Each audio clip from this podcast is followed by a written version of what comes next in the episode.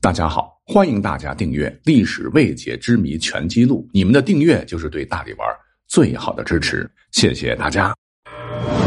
由喜马拉雅联合大历史独家推出探秘类节目《历史未解之谜全记录》，欢迎收听。历史上有一个消失了很久的古国，唤作乌桓国。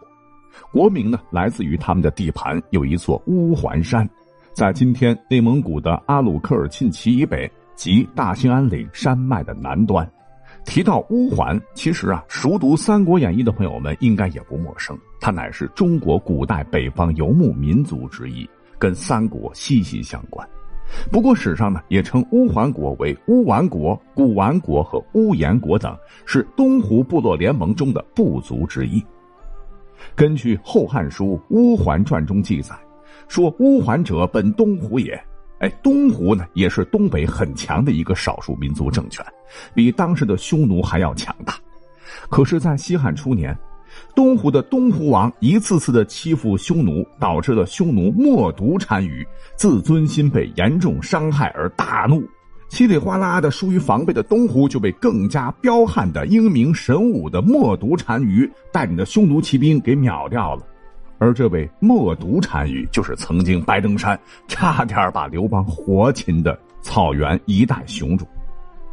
而当时东胡部落联盟中残存的一部分人呢，就跑到乌桓山这个地方安顿了下来，因此为号焉。据记载，乌桓人精骑善射，马上战斗力极强。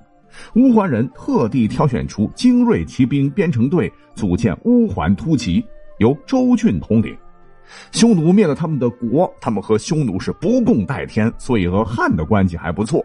尤其是到了东汉时期，乌桓人屡屡轻装快马突袭东汉与匈奴，竟将匈奴人杀的是北迁千里啊！乌桓铁骑的威名渐渐传播开来。在公元四十九年时，具有远见的东汉汉光武帝刘秀见乌桓铁骑如此勇猛，便以金银丝绸等巨额财富，诱使乌桓彻底为其所用。作为交换条件，八十一位乌桓部落领袖被东汉分封为王侯爵位，允许居住在东汉延边的诸郡。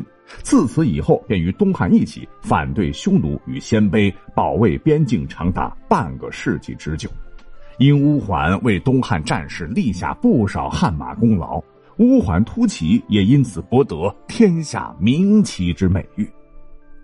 不过呢，国家说的好啊，“诸行无常，胜者必衰。”谁能想到，到了公元二百年，情况变化了。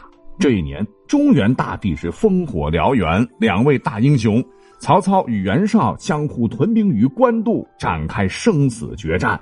史上著名的官渡之战打响了。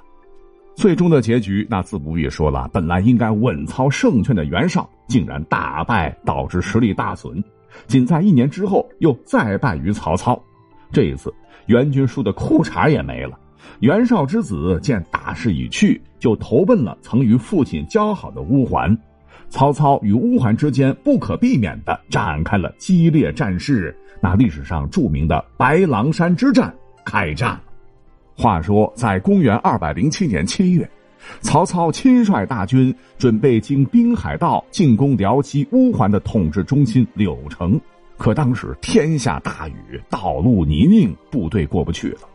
这怎么办呢？所谓是兵贵神速，战机不可失啊！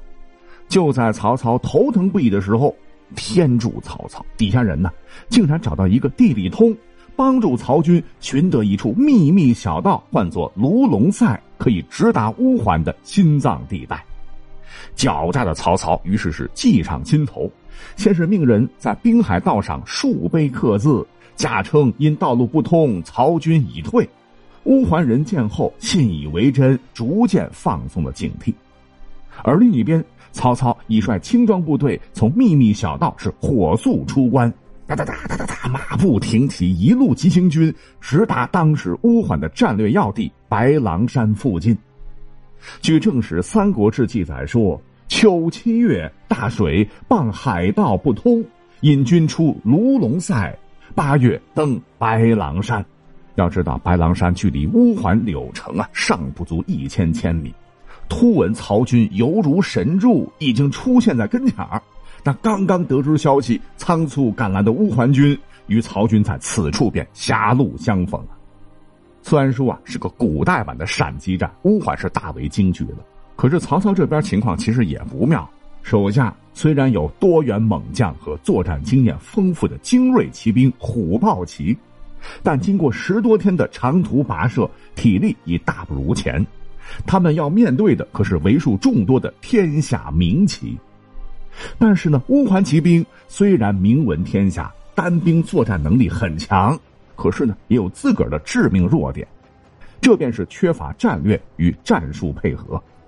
要知道，曹操历史上那也是一位卓越的军事家，他敏锐的看到这个情况，觉得机不可失啊，先是赶紧命猛将张辽带兵直接冲入敌阵，将乌桓的骑兵队形冲的是七零八落，后又命七员大将率队为敌呀，几万骑兵是混作一团，杀呀冲啊，叮叮咣咣一番激烈的厮杀。只见人数虽多，却不善于整体作战的乌桓军，一下子如堤坝崩溃的洪水，人人惊惧，是四处奔逃。此时曹军军威大振，所谓是擒贼先擒王。曹操再命麾下虎豹骑利用其势不可挡的机动优势，直接冲入阵中，专门去找帅旗下的蹋顿单于。在乱军当中啊，当时东湖的首领蹋顿单于果真是当场被斩首。这一下，群龙无首的乌桓部队，实在登时是鲁众大崩，胡汉降者二十余万口。乌桓的主力骑兵就在这场决战中是全面崩溃。曹军乘势长驱直入，占领了柳城。那此战之后，后面的故事，熟悉三国的朋友们应该很熟悉了。便是曹操血屠乌桓柳城之后，袁绍之子继续逃亡到辽东，曹操本人并未追击。当时别人就问：为啥不斩草除根呢？曹操说：不急呀，你们等着看好吧。没过多久，辽东太守公孙康就把袁绍之子的首级亲自送来了。之后呢，曹操制定了一个很有远见的政策。将乌桓其余众万余落，悉袭居中国。乌桓骑兵也被编入了曹操的骑兵部队。哎，就是这支混合型精锐之师，为曹操之后立下了不少的赫赫战功。也正是因为曹操的这个政策，迁入内地的乌桓人逐渐融入了中原，随同汉人编入了户籍，同时学习汉人从事农业耕种，逐渐被同化。纵横草原的乌桓族就这样淹没于历史的长河之中，这真是滚滚长江东逝水，浪花淘尽英雄。